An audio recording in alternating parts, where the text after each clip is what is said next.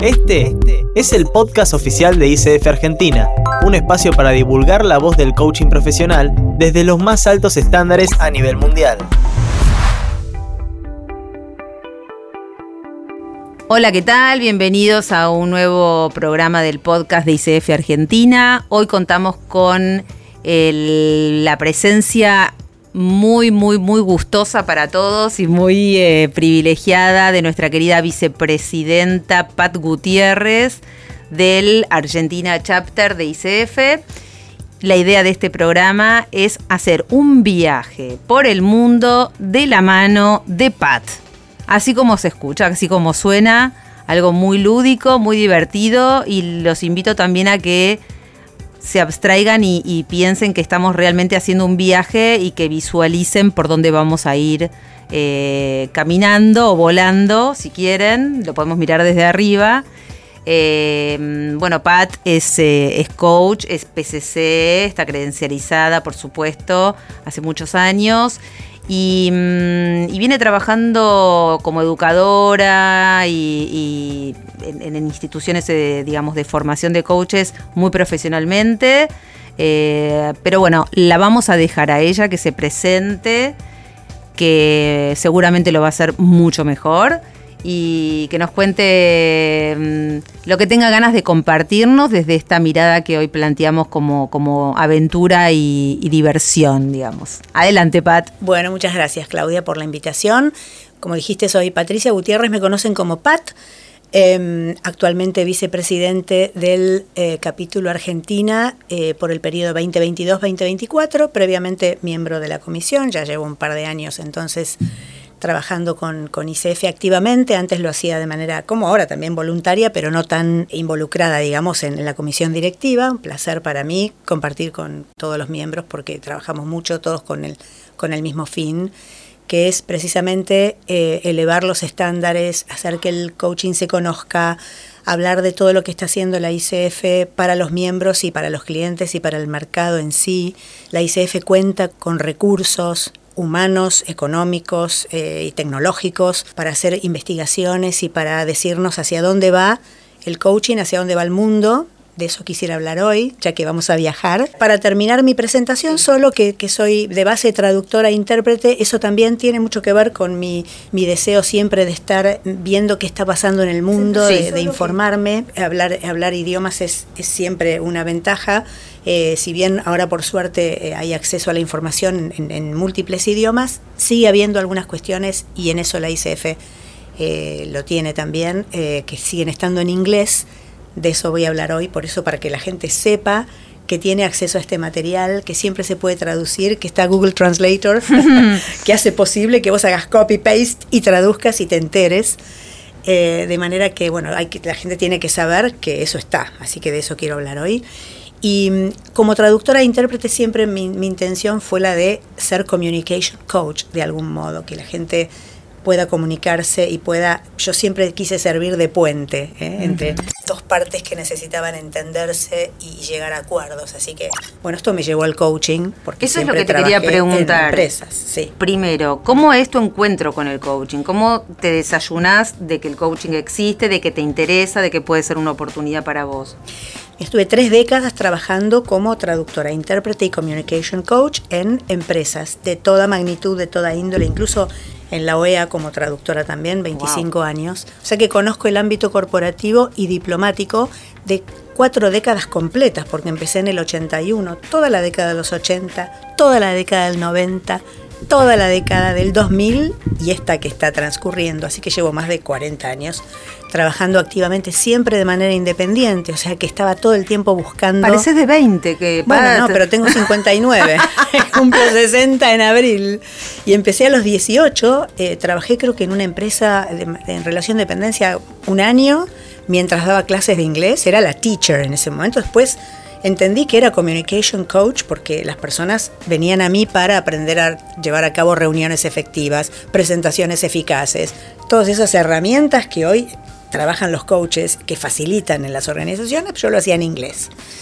Y en, hace más o menos, en, eh, a ver, pasando ya 30 años de, esa práctica, hace 12 exactamente, eh, yo sentía que los, mis, mis, clientes, mis alumnos que venían a las clases de mandos medios o, alto rango, venían a la clase para hablar de sus dolores. Y mm. yo como teacher, mi respuesta era, bueno, en inglés. O sea, cualquiera que enseña inglés sabe de qué hablo. O mientras lo dijeras en inglés, estaba bien.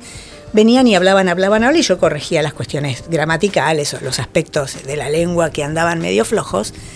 Pero yo sentía que ya con escuchar y decirle, well, in English, o bueno, es lo que tenés, es la empresa en la que estás, es el jefe que tenés, aguantá como, como está la, cuestión, me parecía poco, me quedaba yo con sabor a poco, si bien no era mi rol como, como communication coach hacer otra cosa más que escuchar y corregir. Y una colega, traductora, que vos también conocés, de nombre Ana, me dice, vos tenés que estudiar coaching. Le digo, coaching, yo obviamente conocía la palabra, pero no estaba todavía tan en boga como el, coaching ahora. Te hablo del año 2010. ¿eh? Así que bueno, me puso en contacto con una colega que ya era coach, generó una, una cena, bueno, estuvimos las tres con esta amiga mía, traductora, ella observaba cómo su amiga me informaba sobre el coaching, me dice, si querés una carrera eh, oficial, una carrera eh, con buena reputación y demás, me recomendó un instituto, que es el que ambas trabajamos, donde, donde trabajamos y que queremos tanto.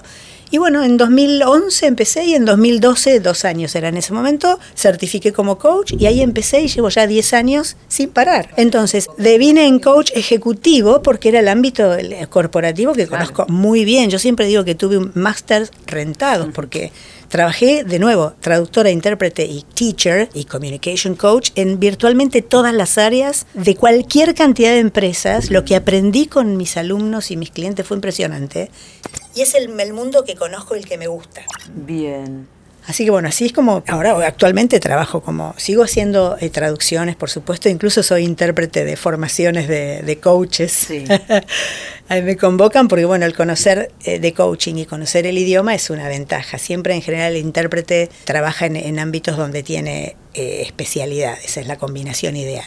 Sí, y esto del puente comunicacional y acercarla a las partes es, clarísimo. Pero eso te, te genera una, una sensibilidad por lo que le está pasando al otro, una escucha mucho más profunda, porque tenés que escuchar más allá de las palabras cuál es la intención y cómo recibe el otro y cómo escucha el otro. Entonces, que eso fue muy bueno para el coaching también. Muy bueno. tenés gran poder de síntesis, gran poder, una gran memoria, tenés eh, poder de... Mm, eh, mm, de síntesis, básicamente, ¿no? y pasar la idea y la intención al otro idioma, ida y vuelta. Es como aceitar la escucha y, tomar una decisión de qué es lo que vas a decir ahí, ¿no? También.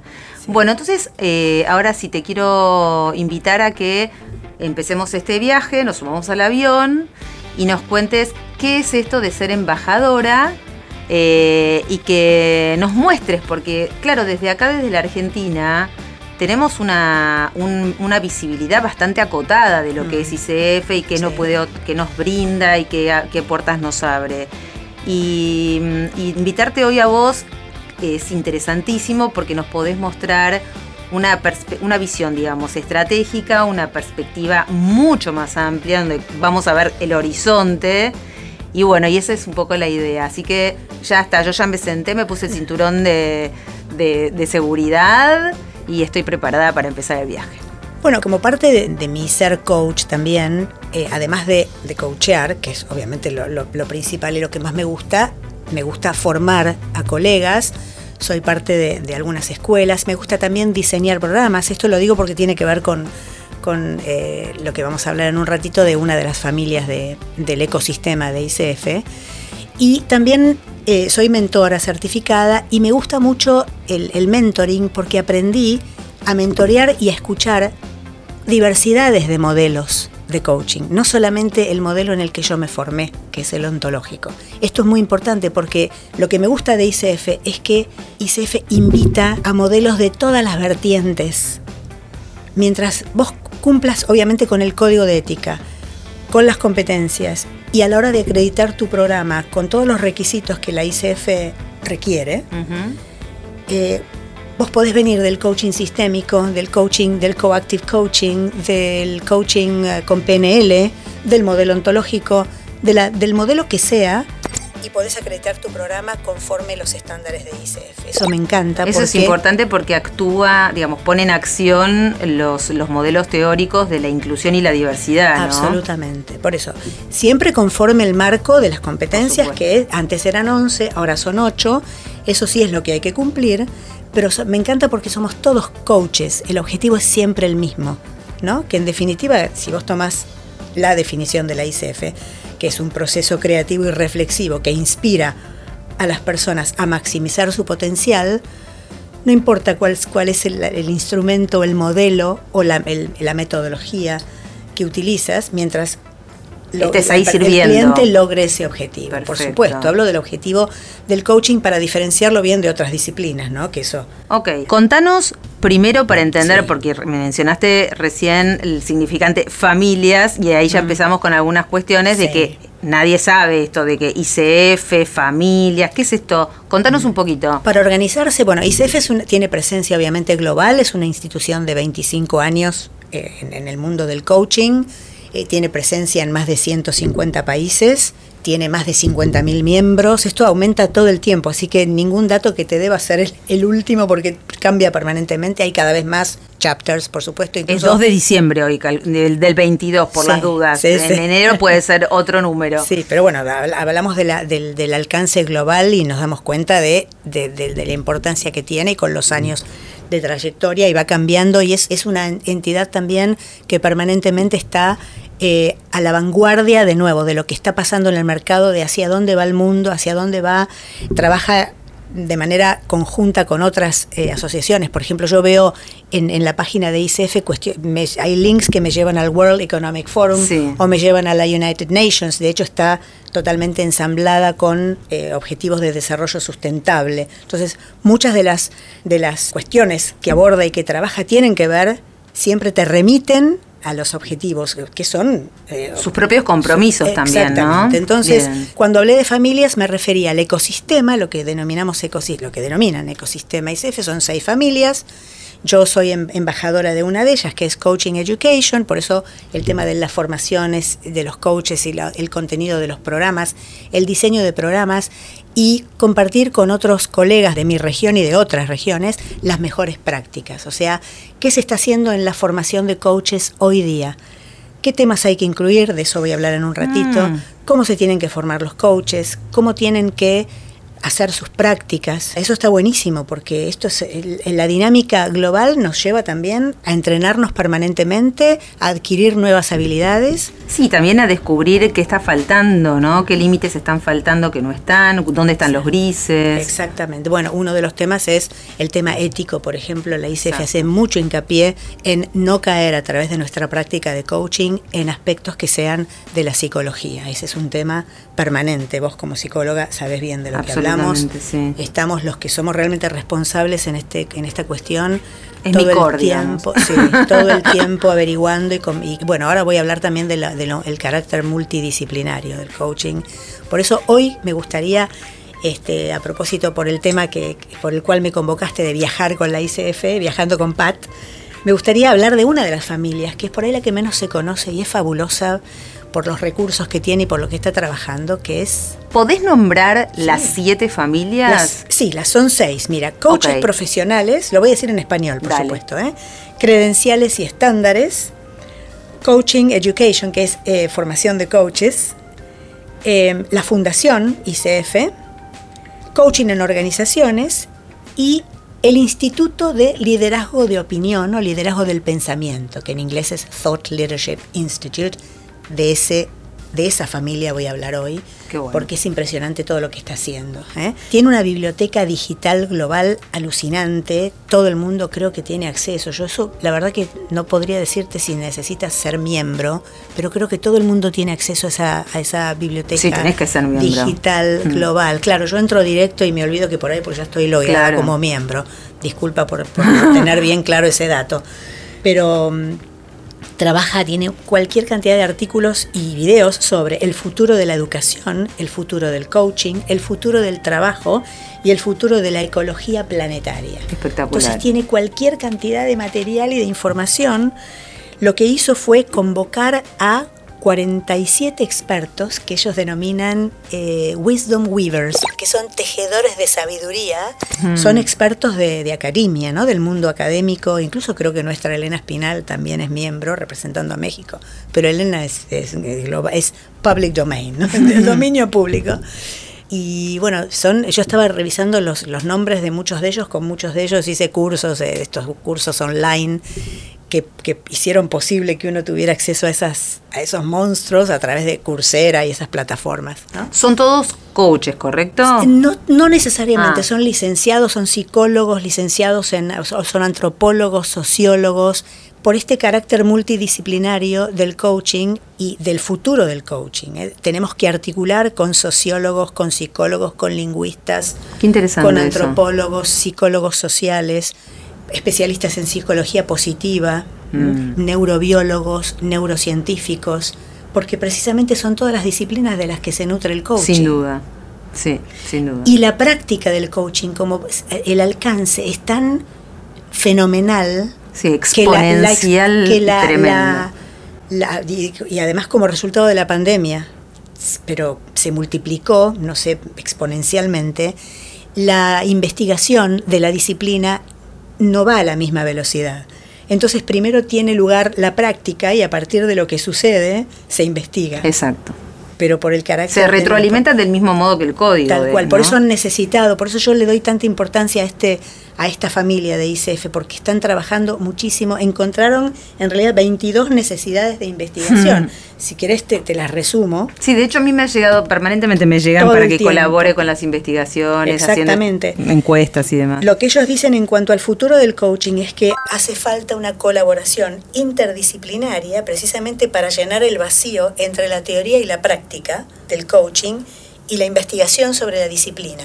Es lo que te decía recién, por la velocidad Fíjate que yo te hablaba del 2010, mucho no conocía de coaching, había dos o tres institutos prestigiosos y nada más. Hoy es, un, es impresionante, de escuelas cualquier cantidad. Lo uh -huh. bueno es que si son escuelas avaladas, por lo menos siguen los estándares, la, cumplen con determinados requisitos en cuanto a carga horaria, contenidos, abordaje de las, de las competencias, pero hay mucho que no. Ok. Contanos de qué región sos embajadora, Pat. De lo que llaman NALAC, que es toda Latinoamérica y Norteamérica. Entonces tenemos representantes de, en nuestro grupo, ¿no? Tenemos representantes de Norteamérica, tenemos una representante de México, que es Elena Espinal, tenemos un representante de Brasil, eh, Brasil y yo sí. por Argentina. Ok, sí. ¿y cada cuánto se juntan? Nos ¿Qué hacen en esos meetings? Eh, ahora hace un par de meses que no nos estamos juntando porque estábamos con otros eventos globales de coaching education, entonces estamos dando mm, nuestro tiempo y nuestro trabajo a esos a esas áreas. Eh, ¿Cuál, cuál es la se está trabajando que hoy día es diversidad e inclusión, por ejemplo? Ok, eso te iba a preguntar. ¿Cuál es la misión y la visión de esta familia específicamente? Compartir mejores prácticas, o sea, qué se está haciendo en cuanto a contenidos, eh, cómo se entrena, cómo se forma a los, a los coaches, cuáles son las, eh, dónde tenemos dificultades con las competencias, cuáles son los requisitos que deben tener los coaches a la hora de, cuando todavía no son coaches, a la hora de formarse como coaches qué es lo ideal, ¿no? Si tienen que, lo ideal es que sean profesionales, que sean profesionales de, de otras áreas y luego se formen como coaches o que vengan directamente del colegio secundario, por ejemplo. Ese ha sido un debate. ¿Y qué pensás ¿Cuál al es respecto, por ejemplo, de eso? Digamos, eh, si la experiencia de vida, si la formación académica previa. Mira, depende del, del nicho en el que quieras trabajar. Por ejemplo, hoy día que hay una proliferación de plataformas de coaching, tal vez hasta que esto se popularice y democratice mucho más, hoy día, si quieres trabajar como coach para una plataforma, te piden en muchas de ellas, en las más renombradas por lo menos, años verificables de eh, gestión. O sea, tenés que haber tenido experiencia en management previamente. O sea, que el solo ser coach ejecutivo no es suficiente. Entonces te piden una cantidad X de años comprobables en liderazgo en una organización o en una industria. Uh -huh. Que vos puedas probar, fue, fui 15 años, por ejemplo, no sé, gerente de, de, de operaciones del City, lo que fuera, uh -huh. ¿no? por decir. Luego, obviamente, coach, credenciales renovadas, por supuesto, activas, por ejemplo, PCC. MSC. Yo ahora saqué mi credencial con la IMCC, la europea, uh -huh. por ejemplo, soy senior practitioner. Eh, idioma en lo posible, eh, alguna especialización en coaching de equipos, o sea, es tal el estándar, es altísimo, o sea, que no solo con eh, postularte para la plataforma, en la plataforma vas a tener, te van a convocar, porque los coaches o los clientes que buscan coaches buscan ese tipo de afinidad, o sea, personas que, digamos, un, un coach de 20, de 20 años que no haya tenido experiencia no solo de vida, sino experiencia corporativa, liderando gente, con, despidiendo gente, eh, atravesando, no sé, fusiones y adquisiciones, o siendo expatriado o siendo reubicado. En fin, eh, difícilmente convoque a ese coach para hablar de sus cuestiones. Entonces, volviendo a tu pregunta, y depende del nicho. Para, para algunas cuestiones, por ahí un coach joven eh, seguramente va, a aportar la frescura y el, la innovación y la creatividad. La creatividad y hasta mm. la, desfachatez, si me permitís el término. A mí a, veces tengo alumnos, ¿no? aprendices que yo con casi 60 y ellos con 20 me hacen preguntas a mí que me, descolocan y digo, gracias por hacerme esa pregunta que nunca se me hubiera ocurrido. Que creo que la haces desde tu, desde, desde tu edad y tu falta de experiencia. Y con respeto, por supuesto. Sí, aparte es cierto que están cambiando todos los paradigmas y que estamos viviendo en un mundo nuevo y, que se, que tampoco sabemos hacia dónde vamos. Yo por ahí, si, me decís cuál sería una edad ideal, 22, 23, 25 promedio, tal vez a los 18 salir de la secundaria y hacer la formación, me parecen todavía hoy, sobre todo, porque a nuestra edad yo me casé a los 21, era una mujer, era hecha y derecha. Va, eso es lo que creía, pero estábamos mucho más entrenados para hacer frente a la vida trabajábamos desde jóvenes, no teníamos nada que no fuera hecho por nuestros propios medios en general, de donde yo vengo por lo menos. Y contanos, teníamos un sentido común que hoy por ahí muchos chicos no tienen y otros sí, depende de, depende de la persona, depende de dónde quieran trabajar, depende de dónde se formen, todo depende. Seguro. Y contanos un poco hacia dónde están puestos los ojos, la intencionalidad hoy en, este, en, la ICF Global, en esto que estás haciendo? ¿Qué, qué, nos podés compartir? Mira, esto que decía recién de estos 47 expertos que se reunieron para identificar las direcciones a investigar, por esto que te decía de la, de la velocidad de la práctica del coaching, encontraron cuatro áreas. Si quieres te las, te las menciono rapidito, que es entender los resultados esperados, o sea, qué se espera del coaching. Y poniendo foco en cómo se miden los resultados y cuáles resultados estamos midiendo. qué interesante eso. Muy bueno, está muy bueno. Otro aspecto es entender los procesos y mecanismos del coaching. Procesos y mecanismos. Poniendo foco en cuáles funcionan mejor y con quiénes. Fíjate acá mm. cuando yo te hablaba de la diversidad de modelos, que esto me lo dio el mentoring, o sea, escuchar a colegas que están gestionando una credencial o que están pasando de un nivel ACC a PCC. Hasta ahí puedo yo mentorear por mi nivel de, credencial. Estamos que, vienen, que vienen de otro modelo. claro. Donde por ahí no hacen lo que aprendimos en el modelo ontológico, ¿no? No hablan de quiebre y no hablan de algunas de terminología propia de, ¿no? You know, mira, me Sí, sí, sí. Es todo un tema, por eso el, mentor tiene que trabajar sus sesgos, ¿no? Y no, no esperar escuchar el modelo que conoce. Lo ideal es que te mentoree a alguien que viene de otro modelo, entre paréntesis. Eso es una experiencia interesante. Sigo entonces con, yo soy PCC Assessor y eso lo aprendí en, la formación. Eh, el tercer aspecto es entender al coaching para personas de culturas diferentes. Eso es lo que te iba a decir. La globalización permitió que estemos coacheando gente que hablan en, castellano, pero que provienen de otras culturas, de otros contextos. Entonces, y hay que estar adiestrado, ¿no? Cómo, cómo ser efectivos e inclusivos ante la diversidad de géneros, gente de distintas razas, de diversas religiones, de géneros y etnias. Fantástico. O sea, cómo esto desde Coaching Education también lo vemos. ¿A qué necesita aprender el coach en sus formaciones, porque esto viene de ahí. Pero hay una instancia anterior que tiene que ver con el manifiesto del futuro de la educación, del que me gustaría hablar aunque sea 10 minutos, porque la ICF hace mucho hincapié en, las formas, en el coaching en las escuelas. O sea, todo lo que, todas las tendencias globales, que después te las voy a decir rapidito, son seis en las que trabaja ahora ICF, y donde conviene, donde hay que empezar desde chiquitiños en la escuela. chiquitiño, lo dije en portugués. ¿Me estás hablando de escuelas primarias? en las escuelas, o sea, ahora, ahora cuando llegue ahí vas a entender a qué me refiero. Y el cuarto aspecto, a la cuarta dirección identificada a investigar es entender las competencias de los coaches más efectivos. ¿no? ¿Cuáles son las competencias que necesita cada coach para los resultados que necesite lograr el cliente según su proceso y según su industria y su mercado?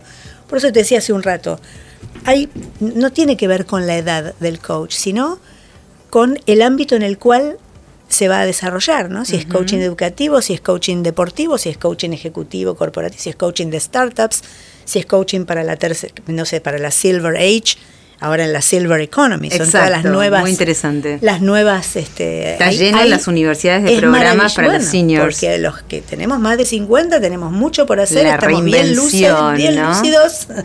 tenemos muchos proyectos, hay mucha gente que está. Oh, bueno, saliendo del ámbito laboral porque se queda sin trabajo y porque elige dejar el trabajo en relación de dependencia porque ya no, no, no cumple con sus expectativas, ni con, ni con sus valores, ni con lo que es importante para ellos. Y reinventarse. Y se tienen que rediseñar. Bueno, yo soy producto de eso también, porque mm. la traducción legal, la traducción pública, que es mi, mi, mi profesión, o sea, tal cual yo la ejercía hasta hace 15 años, ya no es más así. Yo me tuve que rediseñar medio de cero a los cuarenta y pico largos, casi 50 eh, en una profesión totalmente nueva. yo no sé si vos compartís esto, pero yo creo que los ciclos cada vez son más cortos en, el, en esto de la reinvención. Antes, tal vez yo pienso mi abuela, no sé, ¿se reinventó alguna vez? No lo sé, tal vez una vez, gracias. Eh, y nosotros estamos reinventándonos permanentemente y yo creo que esto va a ser cada vez más corto el tema, el tema de los ciclos, ¿no? Digamos, con frecuencias mucho más cortitas. Total. Bueno, por eso hay que tener adaptabilidad, resiliencia, tener eh, versatilidad, versatilidad, flexibilidad. Total. Este es un aprendizaje continuo, es un ongoing learning process, aprendizaje continuo. O sea, esa es la condición, por eso hay que revisarse cuáles son mis obstáculos para el aprendizaje habrán situaciones miles en las que personas con muchísima antigüedad y trayectoria sean entrenados por jóvenes muchísimo más jóvenes y eso que antes era un prejuicio, obviamente deja de serlo porque eh, el experto es el es el, el, joven. ¿eh? Vos sabés que el otro día escuché algo que te quiero compartir de un cliente muy interesante de coaching que me decía, me acabo de dar cuenta, como si fuera, claro, para él tremendamente poderoso, que cambiar no es traicionar. Ah, la miércoles, fue como toda una revelación, claro, la, identidad familiar, los preceptos. Y fue todo un descubrimiento, ¿no? Que implicó una, como un darse cuenta muy fuerte para él, darse permiso. Y maravilloso. Sí, porque es, lo, es, lo, que es necesario, lo que estás hablando, ¿no? Digamos, cambiar, cambiar, cambiar, ayornarse. Bueno, parece, por eso me gusta tanto el coaching, porque en realidad el, el coaching eh, eh, realmente acompañamos realmente a las personas a desarrollar su potencial y tiene que ver también con desafiar estas creencias limitantes. Yo tuve por años un montón de creencias limitantes de las cuales me jactaba, que tenían que ver con la educación que recibí por parte de papá puntualmente. Por ejemplo, el trabajo dignifica. El otro día leí en LinkedIn, el trabajo no dignifica, decía, y lo fundamentó, ¿no? Porque entonces quien no tiene trabajo porque lo perdió, no es digno. O sea, toda una cuestión, de nuevo, desde lo lingüístico, ¿no? ahí también es donde nuestro modelo ontológico es maravilloso, porque el lenguaje genera ser, tal cual. somos en el lenguaje, vivimos en mundos interpretativos. Desde ahí me parece que no hay con qué darle al coaching, en el sentido de no hay disciplina que la supere en lo que generan las personas cuando, cuando realmente están dispuestas a entrar en relaciones de coaching, lo cual implica trabajar, mirarse, eh, reflexionar, desidentificarse de lo que creen que son, para poder cuestionarse y decir, o sea, tener esa, esa digamos, eh, percepción consciente de quiénes son y quiénes necesitan ser para lograr otros resultados. No digo, cuando decimos extraordinarios queremos decir mm, otros. ¿no? Son, no son ordinarios. no me gusta. No son ordinarios, no son los de siempre. En ese sentido son extraordinarios. tal cual.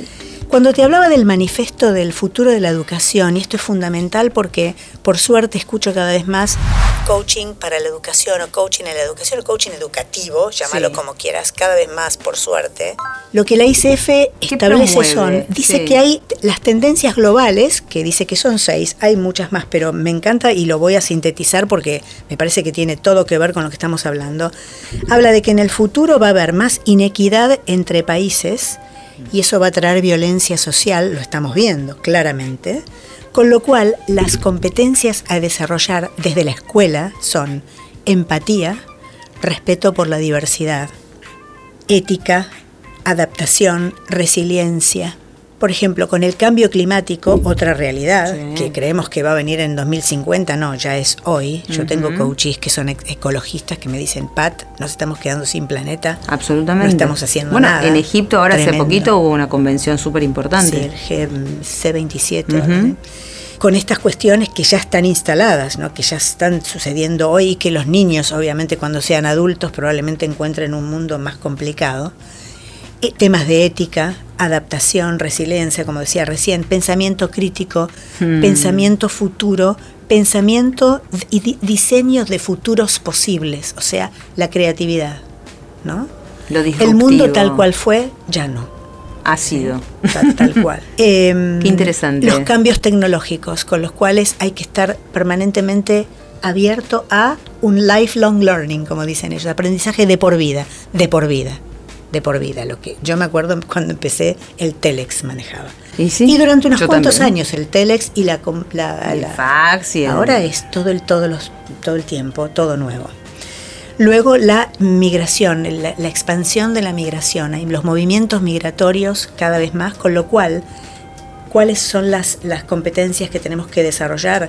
La diversidad, las, las eh, competencias interpersonales, la colaboración y el trabajo en equipo, la ciudadanía global. O sea, Mm. eso es lo que yo siempre fui desde hace 40 años que empecé a estudiar traductorado. Ya desde chiquitita yo escuchaba la música en inglés y decía, yo quiero hablar esto, que era un ruido para mí. Mamá me escuchaba y me decía, me parece que a vos te va a gustar aprender inglés y me puso una profesora particular, que fue la mejor decisión que tomó. Mi mamá hace 55 años. ¿Crees que estamos muy lejos, Pat, acá en la Argentina o en Latinoamérica, de lo que está pasando en Europa, en Estados Unidos? ¿Cómo, cómo, ¿Cuál es tu mirada? No, no estamos muy lejos porque, por ejemplo, en el mundo del trabajo, lo que está sucediendo, la, mayoría de las, digamos, hay muchas personas ya a, ra- a raíz precisamente de la, de la pandemia que trabajan de manera virtual, eh, trabajan más allá de las fronteras, tenemos cualquier cantidad de gente joven, eh, de- digamos, en-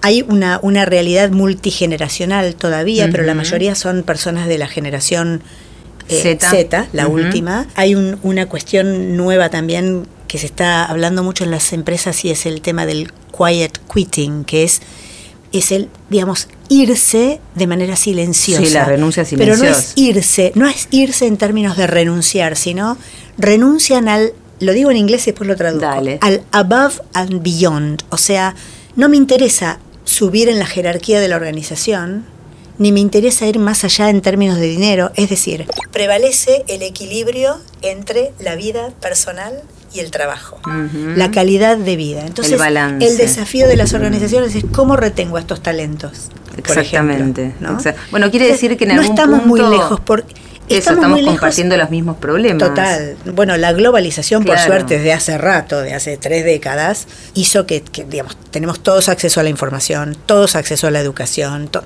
Tal vez la cuestión económica es un limitante, eso es Mm, cierto. Absolutamente. Eh, pero fíjate que la gente, aún en crisis, la gente estudia, la gente... Tampoco quiero, eh, recién iba a decir algo y, y- y decidí no decirlo, porque yo te iba a decir, la gente viaja, no, porque hay mucha gente que le está yendo muy mal, en Argentina sobre todo, la realidad es que tenemos un gran porcentaje de, de- de- de personas por debajo de la línea de pobreza, no sé realmente cuánto acceso tienen a la información, a la educación, probablemente no tienen acceso a las necesidades básicas. ¿bien?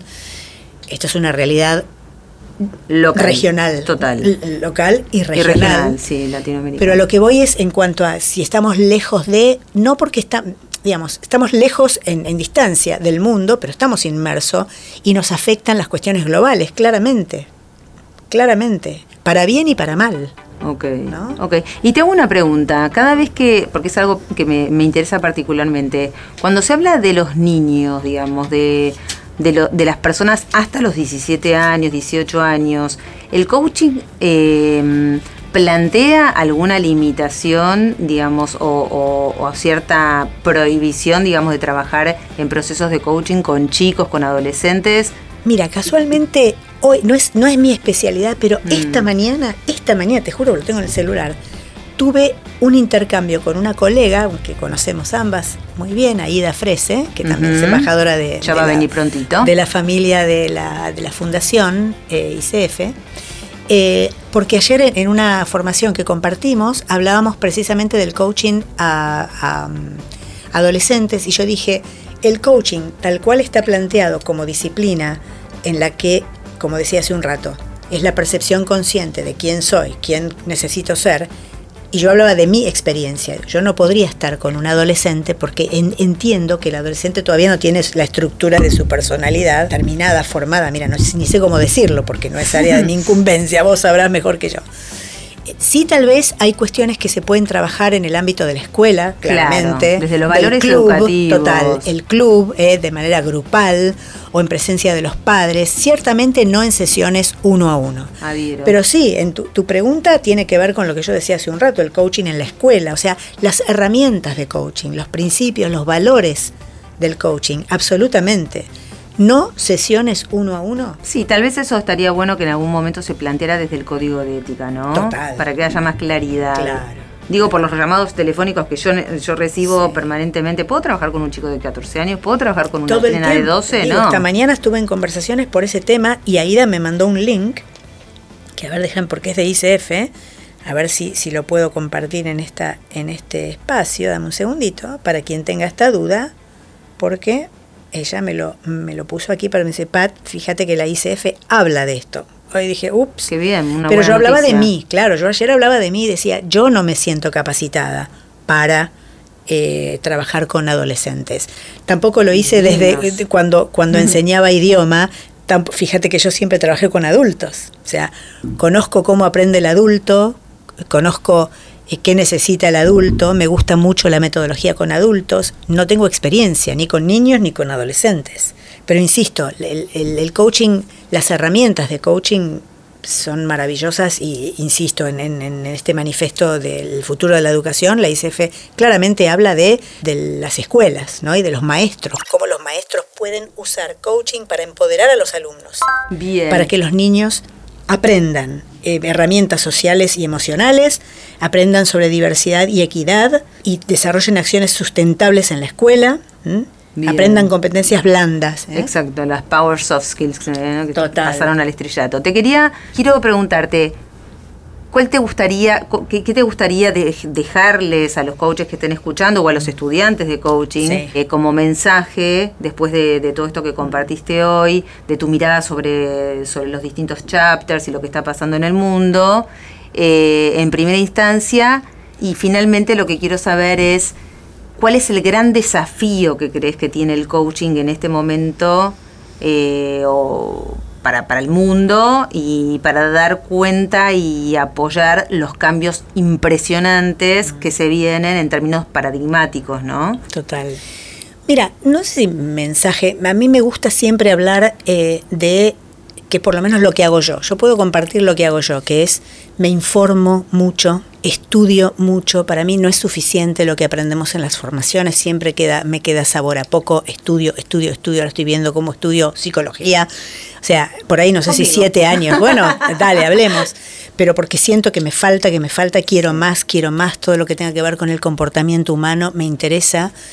Eh, entonces, formarse, informarse, saber qué pasa en el mundo, estar al tanto de las tendencias precisamente hacia dónde va el mundo para poder entender cuando estamos en sesión de qué habla el, el, el, cliente, cuáles son los dolores, cuáles son las inquietudes y cuál es el contexto. Entonces, desde la, desde la perspectiva de las competencias, la 2, que es eh, mentalidad de coaching, eh, encarnar una coaching mindset, tiene que ver con esto. Para eso me preparo, mentoreo mis conversaciones para lograr tener el mejor nivel conforme lo que se espera de un coach.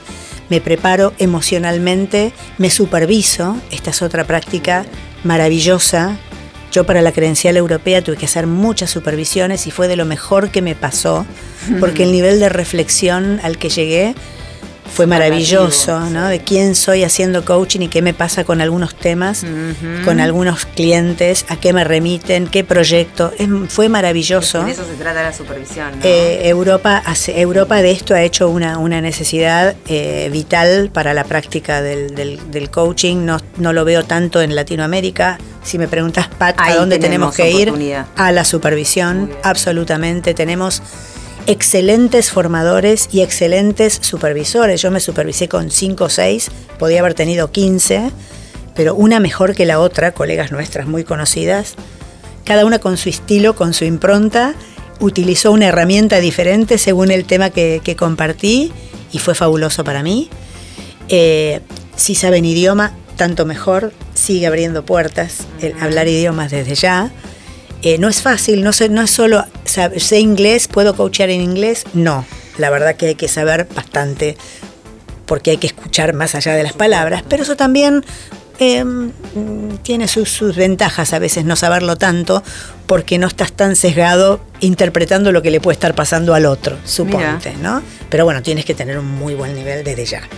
Porque hay gente que dice, no, yo tengo un nivel intermedio, puedo coachar. Mm. No. Así que bueno, aprender idioma, estar al tanto de las, de, las, eh, de las herramientas digitales y tecnológicas disponibles es una gran ventaja. Digamos, ¿habría una invitación a los coaches a que se metan en todo lo que ICF ofrece? Por supuesto, recorran la... visible, ¿no? No, no, recorran la página, recorran eh, ICF Global. Eh, toda esta información es maravillosa. Hay mucho Yo leo, sí, mucho. Lean, por supuesto, sí, sí, ahí hay mucha formación para coaches. Yo hago, el, eh, ellos tienen un, ay, ¿cómo se llama el Global Practice? Community of Practice, ¿eh? la, comunidad de práctica. Ahí he hecho un montón de, webinars eh, por ser miembro sin cargo. con puntos. Sí, sí, sí, que te da por ahí un, crédito y medio. Un crédito y medio, dos créditos, no mucho, hay que juntar. Pero bueno, mm, a mí me interesan los temas, de nuevo, diversidad e inclusión seguridad psicológica. El, por ejemplo, el otro día una encuesta de clima me vino de la EMCC. Qué bueno. no, de clima, de, de climate change. O sea, ¿cuánto sé yo como coach del el cambio climático? Ah, mira. ¿Cuánto traen los, los clientes a la sesión la preocupación por el cambio climático? ¿Cómo yo traigo a los, al negocio del cliente la preocupación por el cambio climático. Y la cuestión ecológica, qué interesante. Fantástico. Bueno, tenemos que cerrar, Pat, podríamos estar todo el día, porque ya veo que las dos somos dos charlatanas. Es el mundo, ahí está, así está el mundo. Y, tenés mucho y el coach tiene, tiene eh, ámbito de trabajo en todas las áreas. ¿Cuál es tu mirada en relación a, al futuro, digamos? ¿Cómo, ¿Cómo ves el futuro de acá a 10 años? ¿Cómo te posicionas? ¿El futuro de qué? ¿O de quién? Del planeta, del mundo, del coaching, de todo. Mira, yo estoy muy preocupada, que este es, el, es lo, que, lo que nos pasa a los que estamos por ahí sobreinformados. Tengo como un information glut, ¿viste? Estoy... Entonces, estoy preocupada, veo que mucha, no hay mucha acción eh, tengo una gran preocupación por el liderazgo global. no mm. reconozco líderes globales con iniciativa, me da esa sensación, pero no pierdo la esperanza, claramente, porque no, no, hay que perder la esperanza, porque al contrario, el, coach siempre ve todo en negativo potencial. no, no. No perder la esperanza. No, para nada. Digámoslo así como. No, pero hay de nuevo otra cosa que, responde a la pregunta anterior, ¿qué, ¿qué, es lo que puedo sugerir? Tener una mirada global, o sea, mirar global, todo esto que estoy diciendo, pero actuar local. ¿Qué puedo hacer yo desde mi pequeñísimo mundo? O gran mundo, pero pequeño, porque comparado con 8 mil millones de habitantes no es nada. Me encantó, me quedo con la palabra global. claro, entonces separo la basura, eh, no contamino, colaboro con, con, el vecino, o sea, soy la mejor persona que puedo ser, que ese siempre, siempre está de nuestro lado la elección de quién seamos. Hermoso, hermoso. Bueno, Placer. la tenemos que invitar otro día, evidentemente, Bueno, no nos me gusta alcanzó. mucho Eh, gracias, Pat, un placer. ¿Cómo te sentiste conversando Muy acá bien, conmigo? me encantó. Es eso, ¿sabes que te ¿Oficié bien de periodista? Sí, por supuesto. Genial, maravilloso, te- te- bueno. Te sienta muy bien el micrófono. Bueno, chao, hasta Divina. luego. Nos vemos la próxima. Escuchaste el podcast oficial de ICF Argentina. Para más información, te invitamos a visitar www.icfargentina.ar.